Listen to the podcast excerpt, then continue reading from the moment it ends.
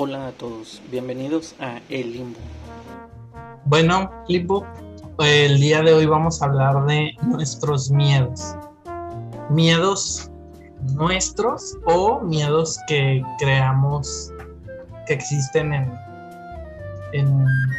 en, la mayoría de, de las personas o que algún día tuvimos, que seguramente son muchos y generalmente pues yo creo que todos los tenemos. ¿Cuál dirías tú, Limbo, hablando específicamente de miedos personales? ¿Cuál dirías tú que es o fue tu mayor miedo? Qué buena pregunta. Me retiro en este momento. No, no te creas, mira. Yo creo, bueno, no, no creo, eso fue lo que viví de los temas pasados que hemos estado hablando, de la ansiedad, por ejemplo. En esos momentos, mi miedo era eh, morir y que se quedaran mis bebés sin su mamá. Ese era mi, miedo. O sea, mi mayor, y yo creo que ahora sí que era la, raíz, este, digamos que reforzaba mucho mis ataques de, pánico, eh, ese miedo, el, morir, y en automático se venían a la mente mis niños. Y en ese momento el más chiquito pues era un bebecito, tenía meses. Y eso me alimentaba más eh, ansiedad. En ese momento ese era mi, miedo, eh, el morir. Y ya después, bueno, ahorita creo que ya que eres, bueno, cuando te conviertes en mamá, eh, siempre he dicho que uno no conoce el miedo hasta que se convierte en mamá. Porque en automático, aunque no lo quieras, bueno, yo eh, en automático pienso en, el bienestar de, mis hijos, que ellos estén bien, que, que su salud física y emocional estén bien. Y no sé, creo que miedo no podría decir de esa manera que si en algún momento me da miedo eh, eh, el que ellos no, no, estén bien, o sea, que, o que yo no pueda estar para ellos, más que mi miedo de, dejar de existir en este plano, sería más bien el no estar para ellos, que les haga falta su, mamá.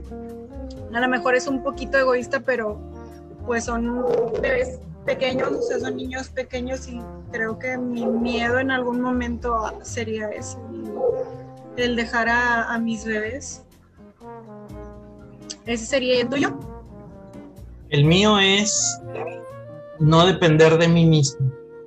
Eh, llevo tantos años viviendo solo, dependiendo de mí casi en todo sentido, que tengo miedo de, no sé, de tener un accidente, eh, que lleve a que alguien tenga que hacerse cargo de mí el no poder, no sé, quedar cuadrapléjico o algo así, ese es un miedo que tengo. O sea, no, no te voy a decir que no tengo miedo a morir, porque pues lo tengo, porque me gusta vivir, pero no, no sé, siento yo que si eso pasa, pues ahí se acaba todo, ¿no?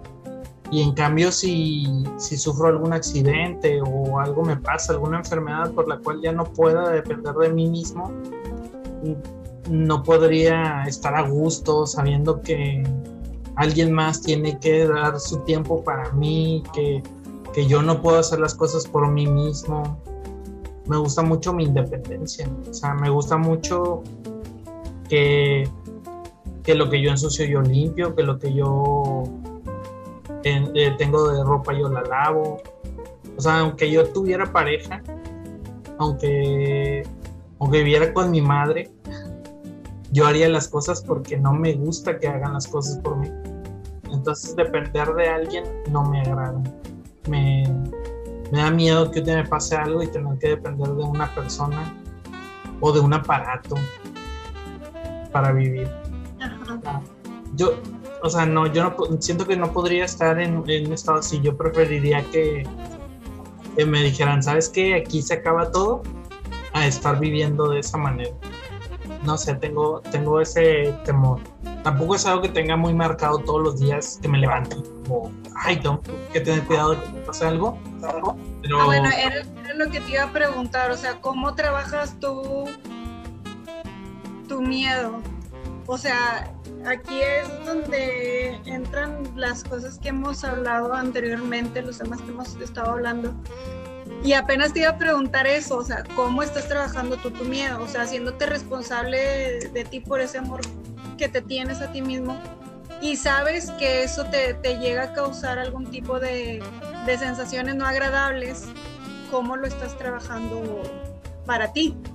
Sí, pues realmente yo digo que no lo trabajo, o sea, no, no hago algo realmente, simplemente no lo pienso, o sea, no lo tengo en mi mente no sé si llego a ver algún caso en las noticias, alguna película que toque el tema, es cuando sí lo pienso, es cuando viene mi mente y cuando digo, no quiero que me pase eso, o sea, me da miedo. Pero no eres tú. No, no soy yo, pero me pongo como, o sea, no me pongo los zapatos de la persona, pero sí pienso que qué pasaría si yo estuviera así. Y es ahí donde no me gusta la idea. O sea, no me gusta la idea de, de, de depender pero no es algo que pienso a diario y, no lo tengo en la mente. O sea, no, no es algo que me aqueje. Pero ¿Sabes? sí, A mí, a mí qué me pasaba cuando ya ven que les comentaba que este todo lo de la ansiedad se como que se sentó más con mi segundo embarazo, que es donde tuve algunos, eh, algunas complicaciones. Y me acuerdo que en esas idas y venidas a, los hospitales, en una de esas idas y venidas, fui a, al hospital de ginecología, al que todos conocemos que está ahí en Constitución. Y me acuerdo un chorro que no era, para empezar, mi miedo, mi miedo en ese momento era perder a mi bebé. Ese era mi miedo. Porque yo ya lo amaba, o sea, tenía semanas y yo desde el momento en el que supe que estaba embarazada, yo ya amaba ese bebé. Entonces, cuando estaba ahí en, sala de urgencias, tú sabes que en el IMSS el, el trato es distinto cuando vas a una clínica privada. Estaba yo junto con otras chicas, todas con temas similares al mío. El mío era, yo creo que el menos grave, o sea, pero ya de escucharlas a ellas, dije, no manches, o sea, no soy la única que está pasando por esto y yo las veía tan tranquilas y con un semblante, a lo mejor por dentro estuvieran muertas de miedo, pero yo las veía con un semblante tan tranquilo que me hizo pensar que yo iba a estar bien. Y ya era como mi tercera incapacidad, o sea, de, con esa visita me dieron mi tercera incapacidad. Este, y en ese momento me acuerdo un chorro que llegó una chica en camilla, esa sí era una urgencia, en camilla, la chica venía pues con sangre, o sea, venía ensangrentada. Y su mamá, yo me imagino que era su mamá porque era una persona, una mujer ya un poco más mayor.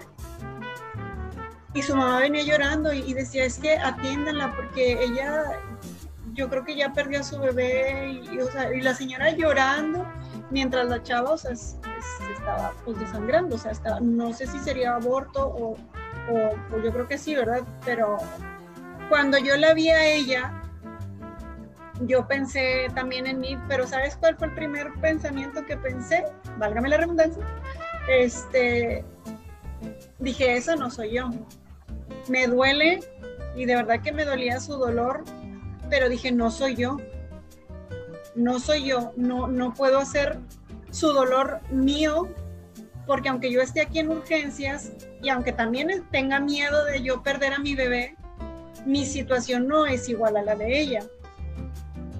Le mando bendiciones y, toda la luz del mundo y, que lo que sea que esté viviendo, que, ella sane, pero no soy yo. O sea, literal, ese fue, ahora sí que en medio del, caos, ese fue, me acuerdo bastante porque ese fue mi pensamiento y fue como yo me, me calmé de decir de que, ok, o sea, no soy yo. Y cuando ya me revisa el, médico, para esto yo no había escuchado pues el corazón de mi bebé, pues me lo había pasado en hospital, no, había tenido ahora es que el seguimiento médico normal, porque me lo había pasado, eh, ¿cómo se llama? En, así incapacitado, en casa. Eh, y ese día yo escuché el latido del corazón de mi bebé sea, cuando me revisan de que, bueno, vamos a ver si el bebé todavía está bien y es muy poquito el tiempo, será muy difícil saber si mi bebé estaba bien y yo siempre estaba con esa incertidumbre porque yo tenía muy poquitas semanas.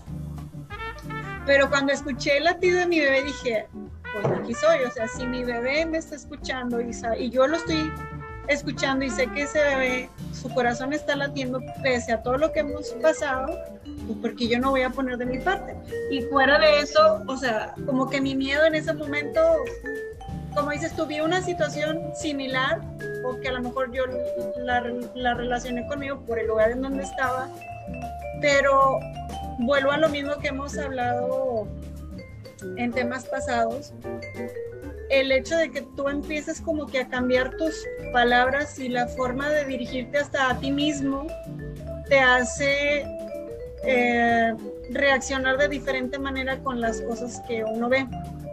Entonces, sí era una situación muy difícil la de la chica, pero mi pensamiento en automático fue, no soy yo. Y a lo mejor a ti te pasa eso, o no sé, tú dime, cuando ves noticias así, a lo mejor ese sería como que un ejercicio personal que pudieras implementar en tu, en tu día a día. A mí en lo personal me sirvió mucho en ese momento crítico en el que yo estaba teniendo una crisis de ansiedad, pero estaba embarazada y también tenía riesgo y miedo de que mi bebé pues, no se quedara conmigo. O sea, a lo mejor ese puede ser tu ejercicio personal cuando veas una situación similar de decir, ok, bendiciones a la persona que le pasó esto y enviarle luz y todo lo mejor, la mejor vibra que le puedas enviar, pero no eres tú. Sí. Fíjate que, que no, no me ha pasado, no lo siento así, hablando de, de mi miedo, pero como tú lo dices, me pasaba o me pasa todavía eh, que siento que soy muy empático. O sea, por ejemplo, en las noticias pasan algo feo, como la situación en Afganistán, y, de alguna manera sientes feo y dices tú, chingado, o sea, ¿por qué no hacen algo? ¿Por qué tienen que llegar las cosas hasta ese punto? Y de alguna forma te duele. Y yo, yo antes lo que hacía era decir, ya no a ver noticias, porque lo único que hacen es mortificarme. Pero tienes razón. Luego también piensas, a ver, espera, ojalá que les vaya bien, pero pues no estás tú ahí, tampoco puedes hacer nada, o sea, no tienes por qué cargar con algo que no tiene nada que ver contigo, pero sí puedes desear lo mejor, o sea, que les vaya bien, que se arreglen las cosas. Y es una forma, es una forma de que no te pegue, pero no sé, creo que como dices tú, es algo que tengo que trabajar, pero creo que mi respuesta más rápida es evitarlo. O sea, evitar eso. O sea, evitar lo que no me, lo que no me hace bien. Pero también tiene mucho que ver cómo son los noticieros. O sea, mm, te das cuenta cómo ponen su música tenubre de, fondo, su, música. Sí, sí, sí. Es como en las películas de terror y de suspenso. ¿Te acuerdas lo que te dije? En las de terror ya sabemos que te van a poner música horrorosa porque te están diciendo te voy a asustar. En la de suspenso, se llama suspenso porque, bueno, en, percepción, el suspenso es no te voy a poner música y aunque no quieras te voy a asustar sin que te des cuenta. Y las noticias, sí, o sea, yo la verdad es que si me preguntas, yo no veo noticias. Si hay algo en específico que me interesa saber, me pongo a investigar. Del internet para mí es como que es un libro abierto al que todos tenemos acceso. Entonces, si hay un tema en específico en el que yo me quiero informar, me pongo a buscar información. Pero así de ver noticias, la verdad es que tengo mucho que no veo noticias. No veo noticias. No. Como dices tú, prefieres evitar como que ciertos temas que, que sabes que no, y aparte como bien lo dices, son, hay que reconocer que son pocos los periodistas, no, no hay que tampoco generalizar, pero son pocos los, los periodistas o las emisoras que, que son objetivos en, al momento de dar alguna nota. La mayoría se pinta de, de, amarillismo, casi creo que atropellaron a la persona y ya tiene ahí el reportero al lado en lugar de ser empático con la persona y ver si primero necesita ayuda antes de estar tomando esa nota. Entonces, pues no, yo ahí sí comparto contigo, no, yo tampoco veo. Sí, que, que, hay que entender también que al final de cuentas son, son un producto que quieren vender.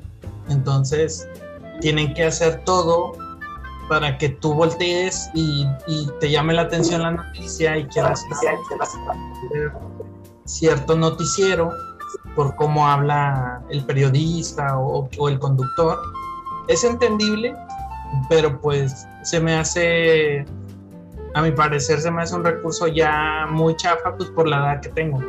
Tal vez si fuera un niño, un joven, pues lo vería con atención y me llamaría más la atención, aunque, aunque creo que hoy en día no es así, o sea, la televisión se está muriendo poco a poco. Eh, pero bueno, de, hablando de los miedos también, Limbo, ¿dónde tú crees desde tu perspectiva, ¿dónde crees que nacen los miedos? O sea, ¿cómo nacen los miedos? Porque es, es lógico que cuando somos niños tenemos un mundo abierto y no, no creo que vengamos ya con un chip de saber qué nos da miedo y qué no. Entonces, ¿qué es lo que provoca que tengamos miedo? Sabes, yo creo que los miedos los vamos tomando conforme vamos creciendo. O sea, hay que recordar que las cosas que la vida o que las personas nos dan, pues lo podemos ver como regalos y nosotros sabemos si los tomamos o no los tomamos. Pero siento yo que conforme vamos creciendo, esa, esa inocencia de, de, la infancia, de, la niñez, creo que conforme vamos creciendo como que te vas apartando de ti mismo y vas aceptando pues, toda la basurita emocional que te van dando las personas. Como lo hemos dicho también en temas anteriores, hay que ser conscientes, nuestros papás hacen lo mejor que, que pueden como papás, pero a veces también hasta los mismos papás te dan sus propios miedos, ¿me explico? es una línea muy, bueno, esa es como que abriendo un pequeño paréntesis, es una línea muy delgada, yo que soy mamá, de, no darles eh, ese tipo de, no de enseñanza, sino como que no darles tus propios miedos a, tus, a tus hijos para que no crezcan con esas mismas creencias. O en algún, alguna vez llegué a leer eh, Ah, pues de hecho de, la página que tiene mi, psicóloga, mi psicóloga, bueno, no es mi psicóloga, pero yo le digo, es mi psicóloga. Este, ella llegó a publicar algo hace poco eh, que venía como creencias limitantes. Entonces yo, yo eh, esas palabras se me quedaron muy, muy presentes porque digo que parte de esos miedos los vamos haciendo parte de nuestra vida y, creemos que eso es, eso es y ya, o sea, no hay para dónde hacerse, o sea, este miedo es, es racional y la verdad es que no. Por eso los niños con su inocencia, yo sé que no miden el peligro, la verdad es que es raro que les dé miedo a algo, a menos que se vayan alimentando de, de, imágenes o cosas que a lo mejor no son acorde a su edad, pero si te das cuenta, a un niño no le da miedo subirse a una bicicleta, treparse a un árbol, de la cama o algo, porque no trae esas creencias que uno como adulto va tomando a lo largo de, su vida. Por eso ahí, ahí entra, ahí abriendo otro paréntesis, ahí entra la, ya sé, paréntesis sobre paréntesis, ahí entra la responsabilidad de, nosotros, o sea, nosotros mismos.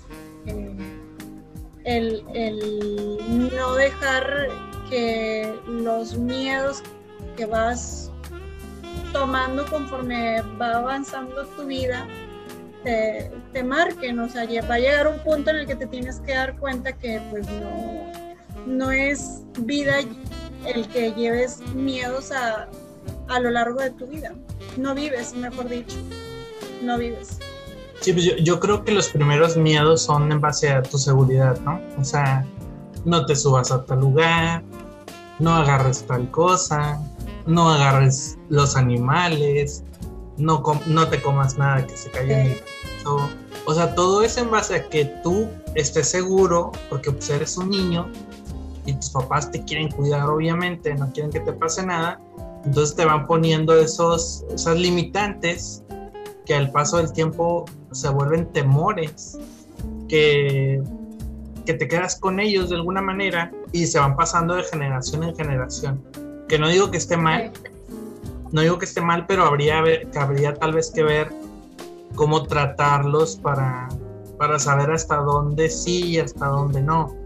Porque pues hay niños que no aprenden hasta que les pase algo porque no creen 100%, o sea, le pueden decir, no te subas ahí, y va a decir, ah, como no, o sea, yo voy a subir. Y habrá pues niños... Como nosotros, como, como un adulto, como un adulto también, o sea, aunque no te digan, no te, aunque te digan, no te metas en esa relación, porque el batito es de tal manera, ahí va uno como burro, como, ahora sí que como dicen, como gordita en tobogán, ahí va uno. Y hasta que no se descalabra, así sea románticamente, profesionalmente o en la amistad, es cuando uno dice, ay, sí, cierto, me hubiera hecho caso. O sea, y que, que nada más que aquí nosotros sí tenemos la, la conciencia de, de, de no generalizar y no pensar, hablando, por ejemplo, de manera pausada en lo romántico, ok, ya viste que esa relación no funcionó, ok, pero eso no quiere decir que todas las personas son iguales. O sea, ahí es donde entra tu conciencia para tampoco quedarte con ese miedo, que a lo mejor en los pequeños, a lo mejor a ellos sí se les queda el miedo, de que no, es que yo una vez salté de la cuerda y me caí y ya tengo miedo y ya no me quiero volver a saltar en la cuerda bueno, entonces ahí entra la conciencia del adulto, por llamarlo de alguna manera, decir, ah, no, pues vuélvelo a intentar. Te caíste porque a lo mejor no, no lo hiciste de la manera correcta o no tuviste la precaución para hacerlo bien. Entonces vuélvelo a intentar hasta que te salga. O sea, ahí, creo, volvemos, y yo creo que es algo que me, que me gusta recalcar mucho, el, el, la manera de decir las cosas o de transmitir las cosas. Creo que a partir de ahí podemos cambiar muchas cosas, incluyendo los miedos, ya sean los propios o los que son papás o, o mamás, eh, los que tienen hijos, vayan. Este, creo que de ahí puede, puede cambiar muchas cosas, la manera en cómo expresamos las cosas. Sí, digo, como dices tú, el miedo, si tu papá te dice, si tú intentas algo y te caes, y tu papá también o tu mamá, por su propia seguridad o miedos, prefieren que no vuelvas a intentarlo por el hecho de que no quieren que te pase algo. El, paso del tiempo y cuando vas a tomar una decisión y como dices tú, tienes una relación y todo el mundo te dice que no va a funcionar, tú lo intentas te va mal y ya tienes miedo en automático a intentarlo de nuevo, porque desde chico tu pensamiento fue, yo ya lo intenté, no funcionó, no, voy a, no me voy a arriesgar. Exacto. Y en el otro caso que tú expusiste ahorita, pues a lo mejor puede ser que si la persona ya creció, ya sus padres por ahí le enseñaron de que, oye, vuélvelo a intentar, no pasa nada, el niño o la niña vio que sí lo logró, pues igual de grande, a lo mejor va a decir, bueno, rompí esa relación, terminó muy mal, pero lo voy a intentar de nuevo, porque sé que no todas las relaciones son iguales. Ándale, y, y, no, y acabas de tocar un punto bien importante, o sea, visualízate a dos niños, ¿no? Con distintas familias. Imagínate que el primero, eh, vamos a poner el ejemplo de la bicicleta, ¿no? Entonces en algún punto agarran una bicicleta Imagínate que el primer niño de la primera familia este, intenta la bicicleta, pero el niño se cae y se rompe un brazo, no sé. Y eso le pasó a mi hermana. Entonces sí pasa.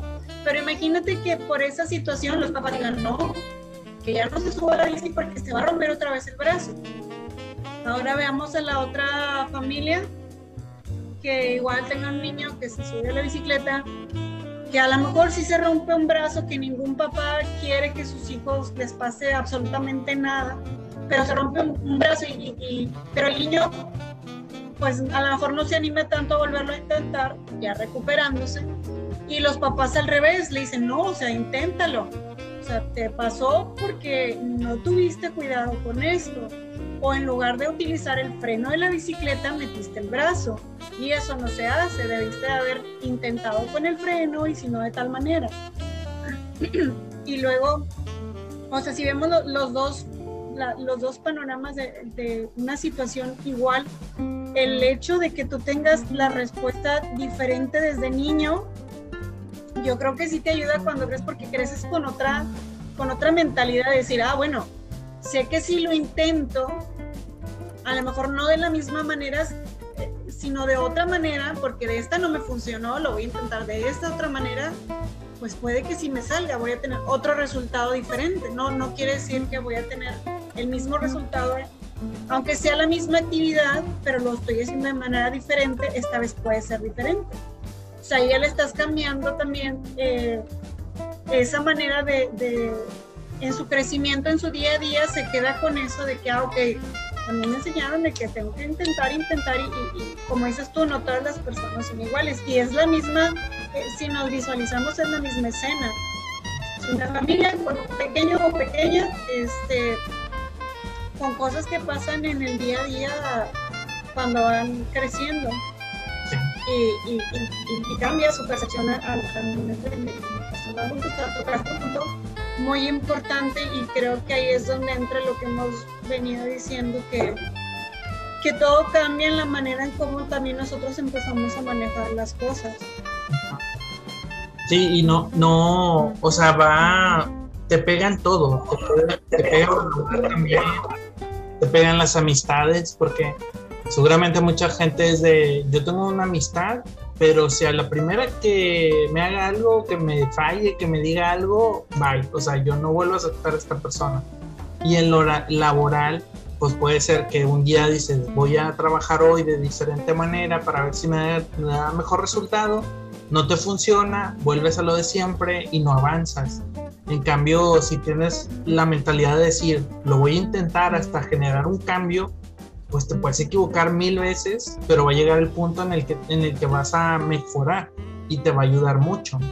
Eh, que también mucho, no depende 100% de ti en lo laboral, pero, pero a medida de que sea posible y tú puedas cambiarlo, es muy bueno. O sea, todo, de hecho, todo cambio, siempre dicen, todo cambio es bueno.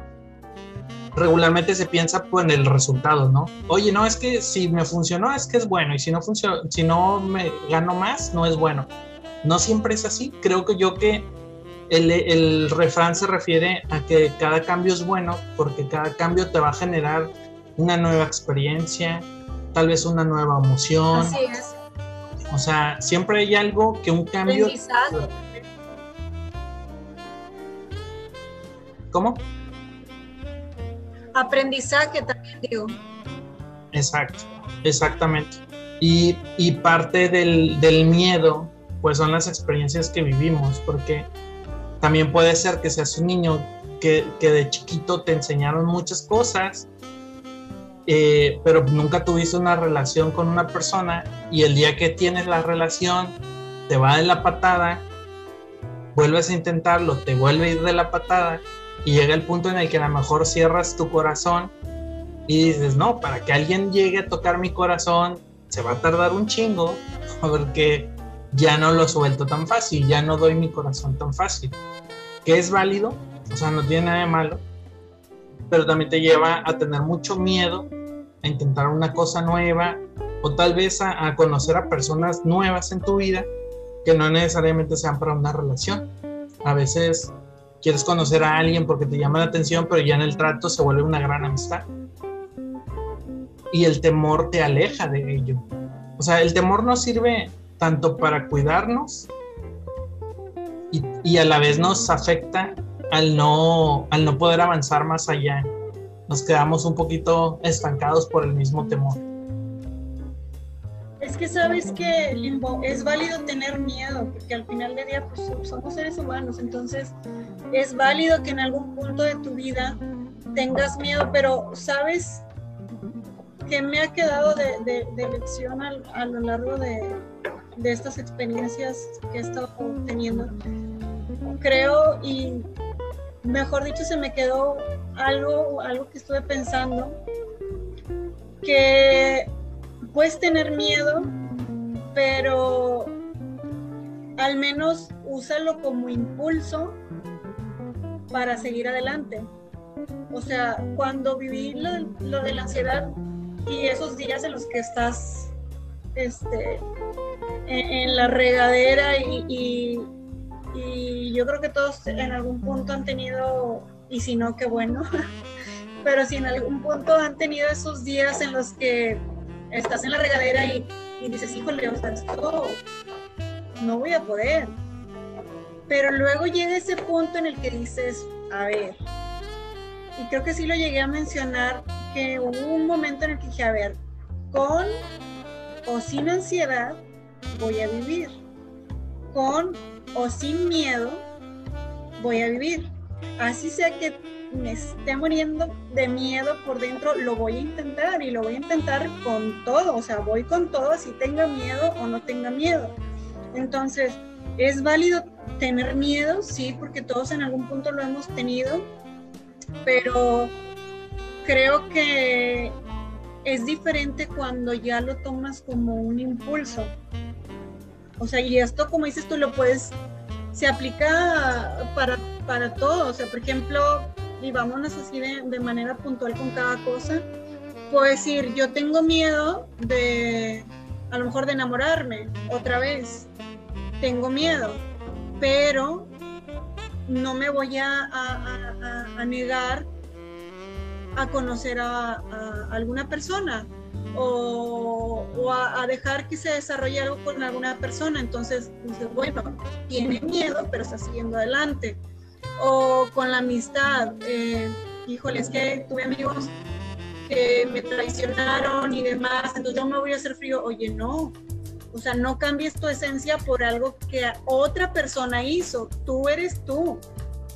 Y a lo mejor te va a dar miedo creer en las personas, en la amistad, pero no todas son iguales. Entonces, con miedo, pero tomas el impulso de decir, bueno, sí, pero tengo, a lo mejor esta persona en específico me falló, pero esta, esta y esta me, me, me hicieron ver que, hay personas muy valiosas. Entonces, ok, con miedo, pero sigo teniendo mis otras amistades que sí son buenas. O en el trabajo, como dices, a lo mejor este creo que el miedo más común es cuando empiezas un trabajo nuevo, de que ese nervio y ese miedo de saber si, si lo vas a hacer bien. Bueno, aquí en ese miedo entra tu confianza en ti mismo y, y, y que saber que tú puedes hacer las cosas que nadie nace sabiendo y que en algún punto si hay cosas diferentes en la empresa en la que estás empezando, pues nadie nace sabiendo y, ante la duda preguntar y listo. Tengo dudas, pregunto, oye, esto sí no sé cómo se hace, cómo se hace. Ah, ok, sí, ah, muy bien. Y ya, o sea, con miedo, pero sigues adelante, o sea, lo tomas como un impulso y esto así de que en, cada cosa, como papás, como todo, o sea, lo, lo aplicas a todo. O sea, tomarlo como un impulso y ya. Sí, que, que hablando un poquito del tema anterior, Limbo, que era el amor propio. El amor propio te ayuda un buen, pero un buen en el, en el ámbito de los miedos.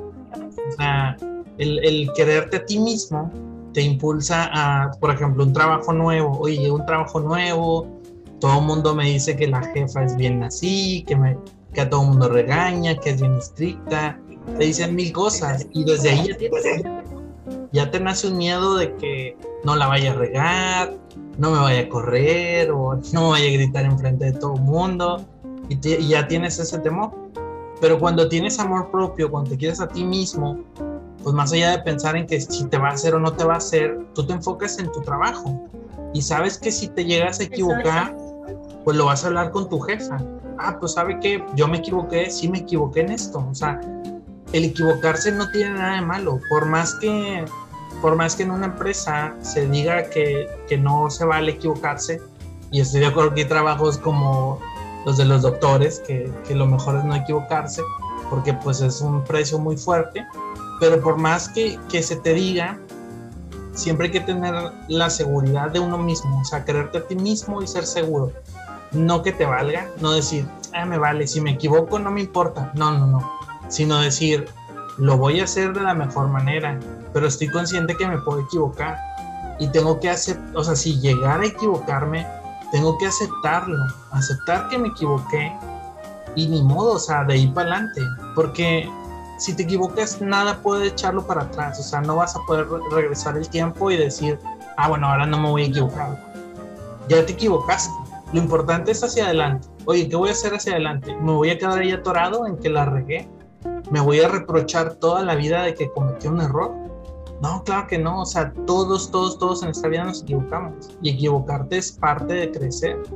Lamentablemente, la palabra está mal vista, ¿no? Equivocarse. O sea, suena como algo malo, pero realmente equivocarse es crecer. Así es, y aparte el equivocarse es, es aprender, o sea, es tener experiencia a lo mejor. En eso a lo mejor ya no te vas a equivocar y si te equivocas, bueno, pues lo vuelves a intentar de otra manera para tratar de no, de no, de no caer en lo mismo, pero es que es válido equivocarse, no somos, no somos perfectos y, y hablando pues también laboralmente, pues, te equivocas, acepta que, que reconoce, más que justificarte, el tratar de decir, ah, no, es que fue porque tal persona, no, no, no, o sea, si te equivocaste, pues ni hablar, acéptalo con todas las de la ley decir, oye, pues sí, me equivoqué, pero mira, ya estuve viendo y creo que lo puedo mejorar de tal y de tal manera.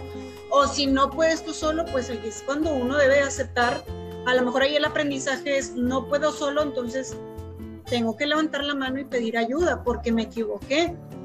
Y si no te equivocaste, bueno, ahí entra tu, tu, amor propio. Si te están regañando por algo que realmente tú no te equivocaste, bueno, entonces ahí sí entra tu amor propio de levantar la mano y defender tu trabajo y decir, oye, espérame, o sea, no es así, yo lo hice de tal manera, aquí está y aquí está, ¿sí me explico? Pero ahí ya estás, eh, el hecho, que era lo que, mejor dicho, era lo que habíamos mencionado antes, y tú lo, lo volviste a retomar ahorita, lo del amor propio sí te ayuda muchísimo a tener la mente un poquito más despejada al momento de tomar decisiones. O sea, las haces de una manera em, más objetiva, aunque tengas miedo. Y si te equivocas, pues ya no lo ves tanto como, como híjole, ya la regué, pues ya ni modo, me voy a quedar hundido en el miedo, este, porque me equivoqué. No al revés, es, ok, me equivoqué, pero pues lo voy a volver a intentar, porque sé que soy bueno en esto, vale la pena intentarlo otra vez. Y ya. Pegadito, pegadito al, al la palabra que, que, es muy famosa y a la vez es muy cruel, el fracaso. El temor a fracasar en todos los ámbitos es un temor muy grande. Eh, ¿Por qué tenemos miedo a fracasar? Pues porque se nos dice que fracasar es malo, que fracasar es de perdedores, de losers, que fracasar es eh, otra palabra que tampoco me gusta, ser mediocre, que no sé, se le da mucha connotación negativa a la palabra fracaso cuando realmente mm, creo yo no lo enfocamos de la buena manera. Hemos, hemos platicado sobre quererte a ti mismo eh, y fracasar es, volvemos a lo mismo, es enfrentarte a, algo que no funcionó y que puedes volver a intentarlo. Hace, hace no mucho, el, el año pasado, yo tomé la decisión de ya no trabajar para una empresa, sino tratar de trabajar para mí mismo. Y se me se me cuestionaba, yo mismo me cuestionaba qué puede pasar si fracaso, aunque no lo decía así, pero tal cual es la traducción, ¿qué pasa si fracaso en mi idea? ¿Qué pasa si, si no la hago? ¿Qué pasa si luego no voy a tener dinero? Y pensé, ¿qué es lo peor que puede pasar? Que busque trabajo otra vez. Y ahí, y ahí pensé también ¿por qué buscar trabajo es la peor opción? Si se supone que el trabajo es la mejor opción. Eh, y entonces sí tenía el miedo a, fracasar, sí tenía el miedo a veces de decir, la, estoy rogando con esto. Pero de alguna u otra manera la vida me decía, no, estás en lo correcto, hazlo. Y tomé la decisión y a la fecha sigo igual. Eh, no digo con esto de que esté mal trabajar, cada quien toma la decisión que quiere tomar. Pero, pero tener miedo, o sea, si hubiera tenido miedo realmente y no hubiera hecho la decisión que tomé, no sé cómo me iría, no sé si mejor o peor, pero tal vez no hubiera hecho lo que quería. Y sí hice lo que quise. Es que sabes, perdón. Dime, dime. Es que sabes que, Limbo, creo que a veces más que ser nuestros miedos o nuestros pensamientos, creo que tomamos o le damos mucha importancia a lo que puedan pensar otras personas antes que darle importancia a lo que realmente te da bienestar. Sea, a lo mejor esa palabra, como dices tú, el fracaso, la palabra como tal, o sea, analizando solo la palabra, no situaciones, tú escuchas fracaso y dices, no, pero a ver, es que a lo mejor para ti es fracaso una cosa y para la otra persona fue lo mejor que le pudo haber pasado en su vida. O sea, por ejemplo, a lo mejor, bueno, no a lo mejor, y eso yo lo, yo lo viví, este, muchas personas no, no ven bien cuando, cuando uno se separa, cuando uno toma la decisión de, de, de separarse y de divorciarse. Pero si yo, a partir de las decisiones que he tomado, me han generado paz, me han generado tranquilidad. Entonces ahí es, pese a que otras personas o pese a que para otras personas mi situación sea un fracaso en su percepción, pues no es mi percepción, o sea, no la tomo como mía. Y creo que ahí es donde podemos englobar eh, muchas cosas porque le damos mucha importancia. Fíjate lo, lo, lo, lo fuerte de, de, esto, o sea, le damos el poder absoluto a las personas de dictar de cierta manera cómo llevar nuestra vida. Aunque esto no te genere paz, aunque esto no te genere tranquilidad, le, le estás dando el poder absoluto a una persona o a varias personas de cómo llevar tu vida. O sea, al final del día tú puedes pedir un consejo y lo que tú quieras y a veces aunque no lo pidas te lo dan. Que la gente a veces nos, tomamos las libertades de, de andar aconsejando sin que no lo pidan que en su momento yo también lo llegué a hacer. Este, pero ahí es donde entras tú, o sea, entras tú primero y decir, a ver, como lo que acabas de mencionar de tu trabajo, ok, eso a lo mejor para otras personas puede decir, ay, es que es un fracasado porque no trabaja.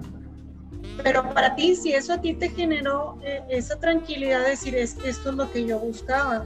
Yo buscaba disponer el 100% de mi tiempo para hacer otras cosas.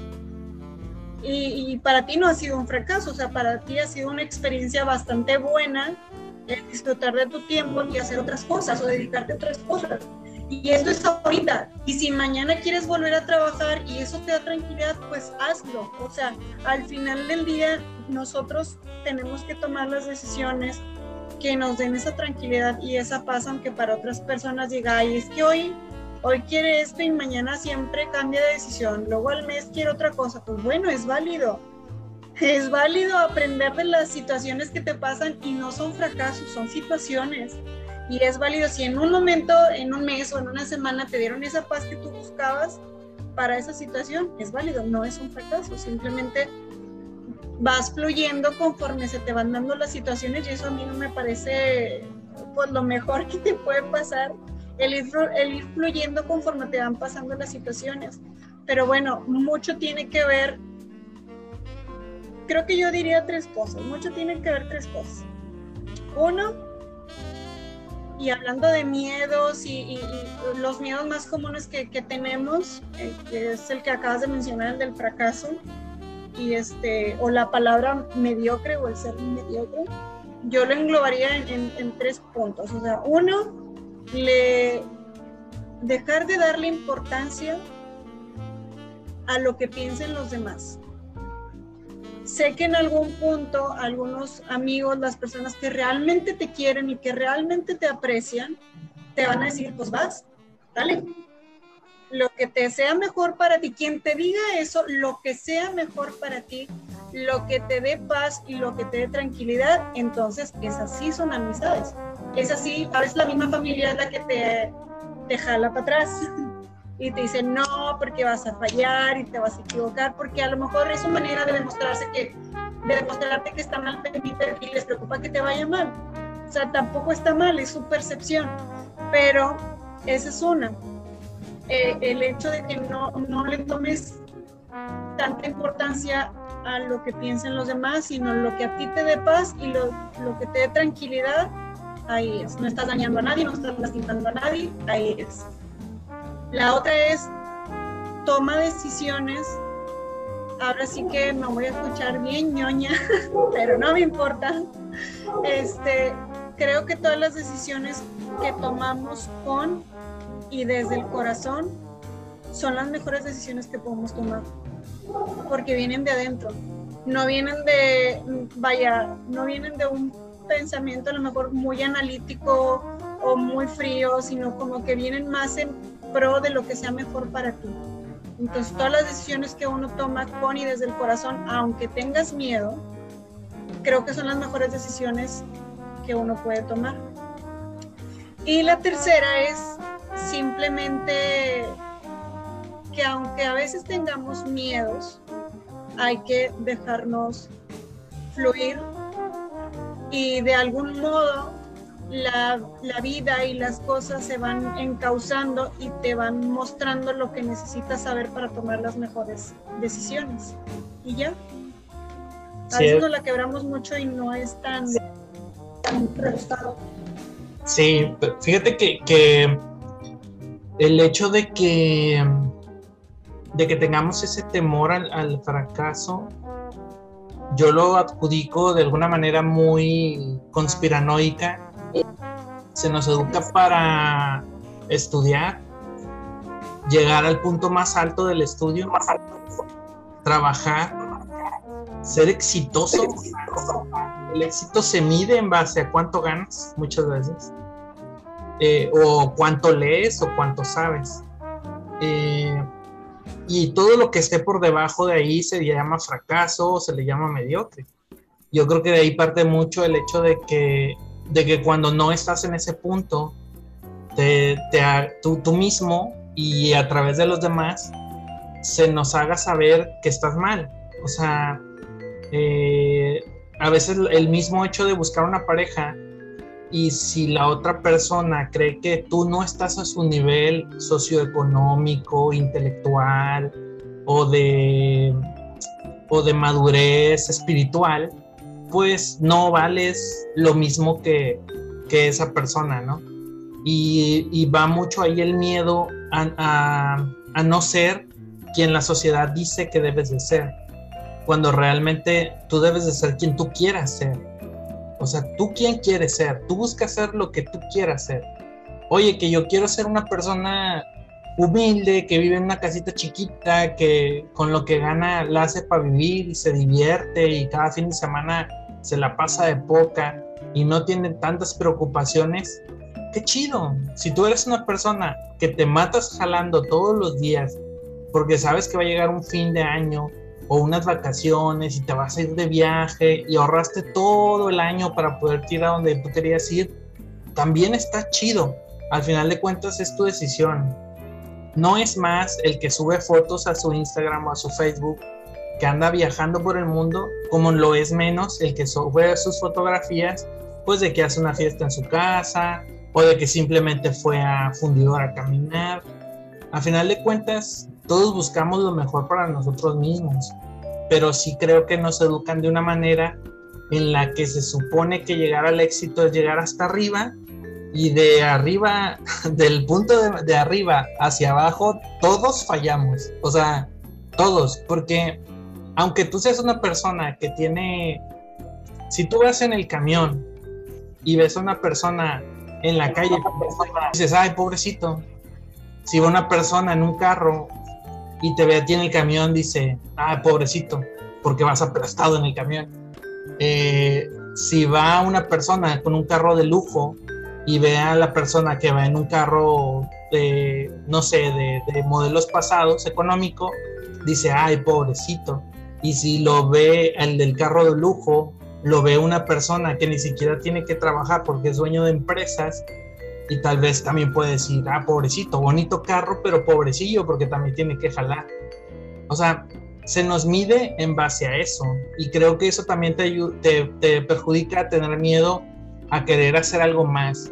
Porque tal vez cuando dices, oye, ¿sabes qué? Tengo esta idea, quiero producir en más, que yo creo que va a pegar, pero es tal el temor a no ser exitoso que no lo intentes. Prefieres no intentarlo a, fracasar. Sí.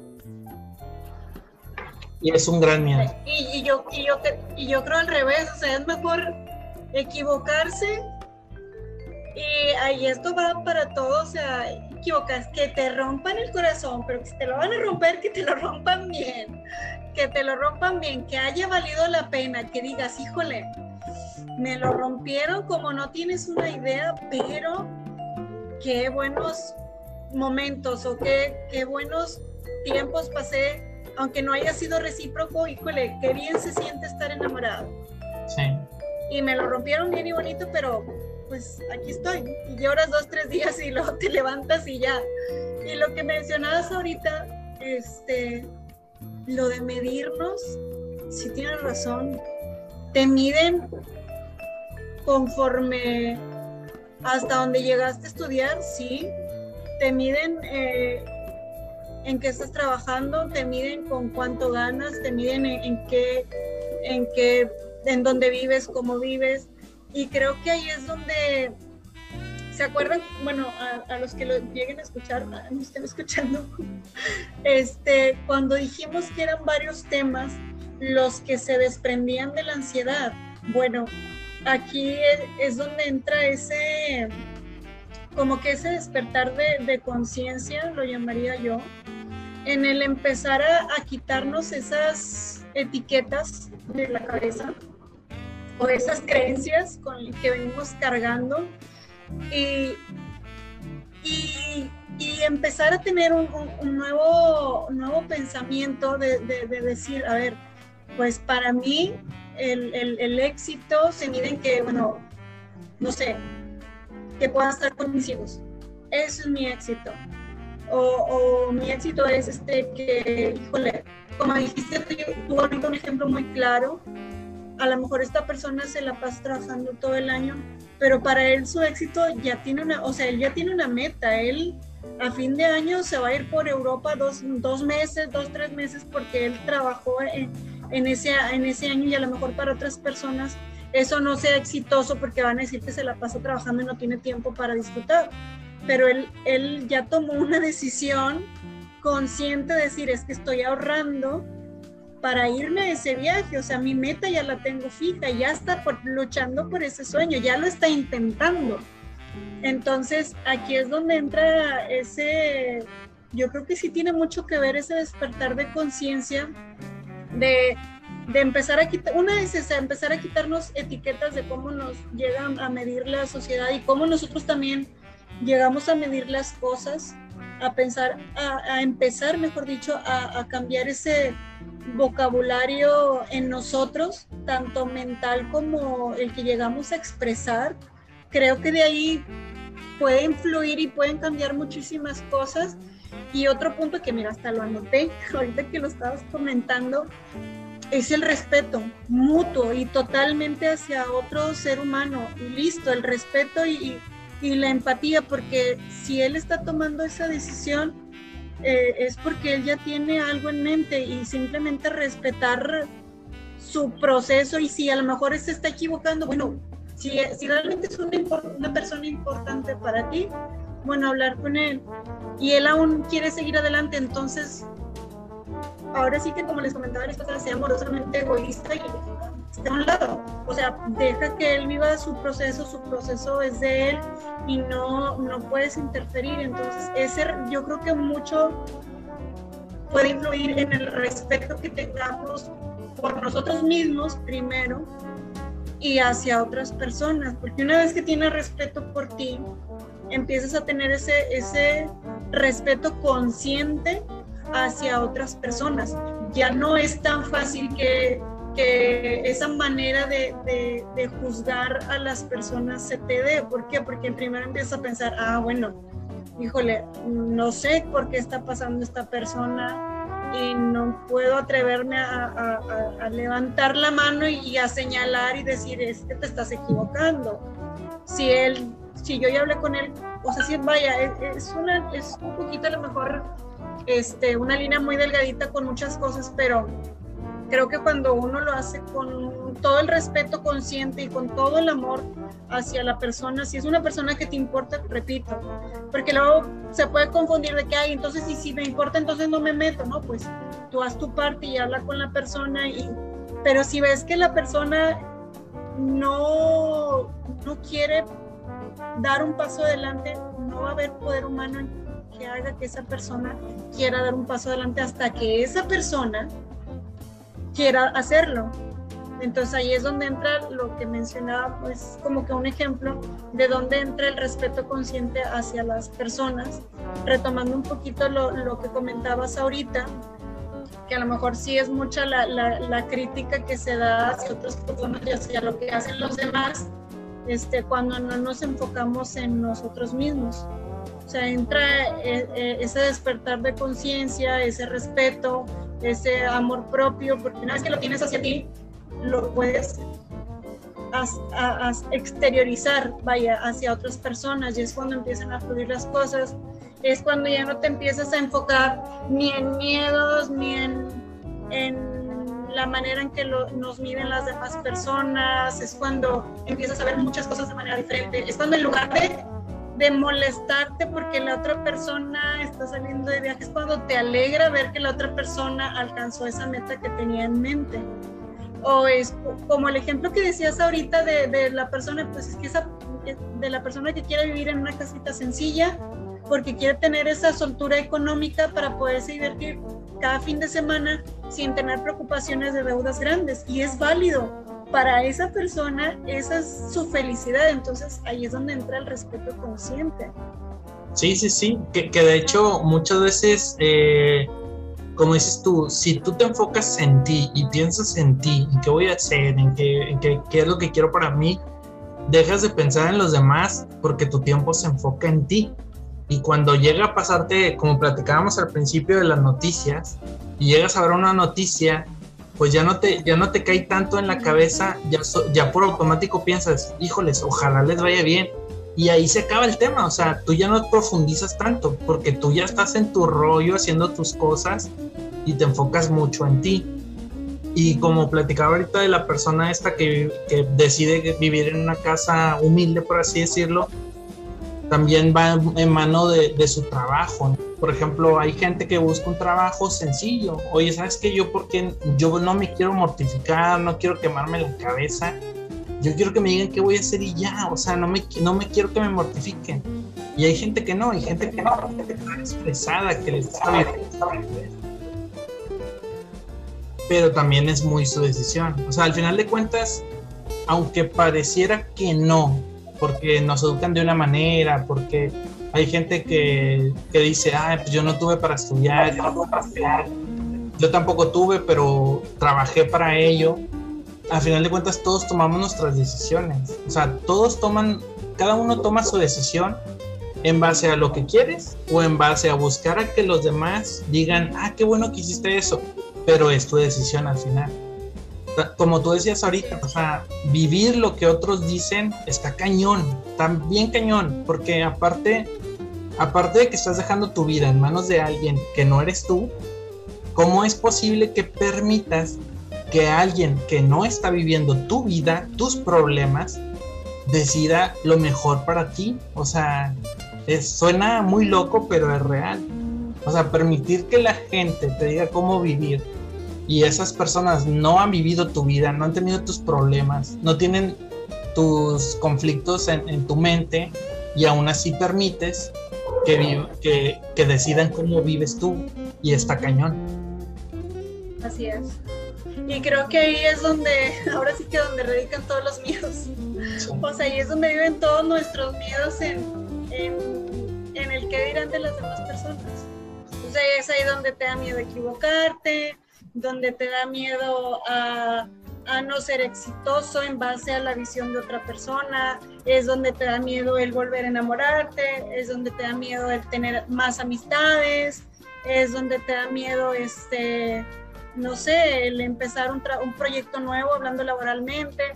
O sea, si me explico, yo creo que ahí es donde, donde nacen todos los, miedos, o mejor dicho, bueno, no donde nacen, mejor dicho, donde, donde todos tú les das un lugar, donde a todos los miedos les das un lugar en, en, tu vida, a todos, a todos, no nada más a uno o dos, Ahora sí que agarras todo lo que las demás personas te están dando.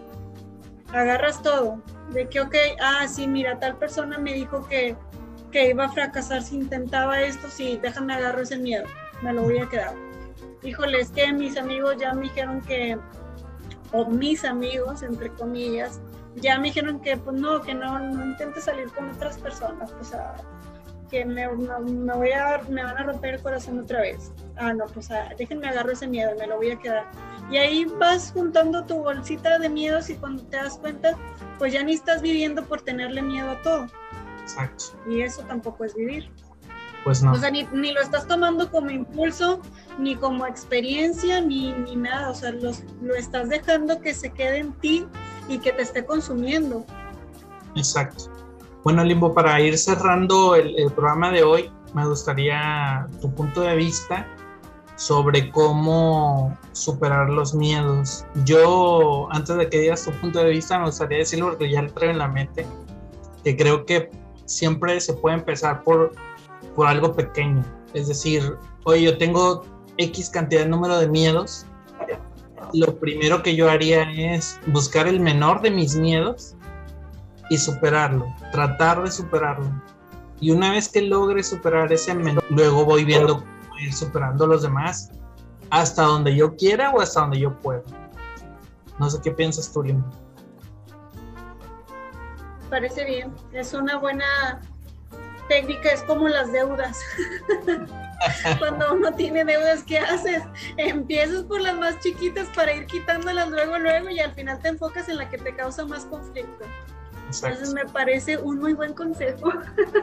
Así háganle con las deudas también. Empiecen con las más chiquitas y luego se enfoquen en la más grande. Porque eso también te causa conflictos emocionales. No, mira, que, o sea, estoy de acuerdo. Y, si es un ejemplo el que vi para empatarlo con el tuyo, a lo mejor muy chistoso, pero es cierto, es como las deudas. Creo que estoy, estoy de acuerdo contigo. Yo le agregaría, este, como que para a ayudar a esa manera en, cómo abordamos nuestros miedos, yo le agregaría que el cambiar nuestra forma de expresarnos hacia ellos, o sea, tanto las palabras que exteriorizamos como mentalmente, como lo que les comentaba al inicio de, tema, ok, ves una situación que, que, a ti te da, causa miedo, o sea, no sé, te dan miedo los choques, eh, tal, el fracaso, o, como en mi caso, lo que les comenté cuando estaba embarazada, la manera en cómo verlo, o sea, por ejemplo, no soy tal persona, no soy yo la que está viviendo eso, le envío la mejor vibra del mundo, pero no soy yo. O sea, creo que en el momento en cómo empezamos a ver lo que nos causa miedo, a ver, ¿por qué me da miedo? O sea, esa manera, y, tener ese, ese diálogo interno creo que te ayuda mucho a empezar, uno, primero que nada, el ver el por qué. A ver, ¿por qué me da miedo? No, pues esto, por esto, porque nadie me pasó esto. Ok, a ver, ¿y todas las personas son, iguales? No, pues no. porque conozco a tal, tal y tal que son muy buenas personas, entonces no podemos generalizar. O sea, hablando de, de, situaciones amorosas o de amistad, pero creo que mucho de eso nos puede ayudar en la manera en cómo abordamos las cosas, cómo las expresamos, desde el pensamiento hasta exteriorizar las palabras. Y algo que también nos puede ayudar muchísimo a esos miedos este, son los temas que hemos venido tratando, eh, el amor propio, o sea, el, creerte capaz de poder sobrellevar las cosas o de poder superar eh, cualquier situación que hayas vivido antes. Creo que todos tenemos esa capacidad de, de mejorar siempre. Entonces, independientemente de lo que te cause miedo, así sea, eh, bueno, no nos metemos tanto a los temas que ocupan ayuda médica, eh, sino más a los personales. Independientemente de lo que te haya pasado, que hayas vivido, creo que siempre podemos aprender de aquello que nos haya causado mucho dolor o miedo. Y es ahí donde renacemos y es ahí donde nuestra conciencia empieza a, despertar. Entonces, híjole, más que cómo tratarlos, creo que me gustó mucho tu, tu aportación de cómo lo pueden ir abordando, pero creo que lo pueden empatar con ese amor y con ese respeto que se tengan a sí mismos. O sea, trátate con todo el amor, con todo el respeto del mundo para que tú puedas salir adelante. Porque si no te tienes ese mismo cariño, esa misma comprensión, de decir, bueno, y ese reconocimiento, de decir, híjole, a mí esto me da mucho miedo, si no empiezas a trabajarlo desde tu persona, este, creo que es más fácil que nos estemos dando de topes cuando algo nos da miedo cuando no empezamos a trabajar en nuestra persona y en cómo, cómo lo expresamos. Ok, muy bien, Limo. Pues dejamos aquí el programa. Bueno, gente, pues muchas gracias por escucharnos y espérenos la próxima semana con el nuevo podcast. Gracias.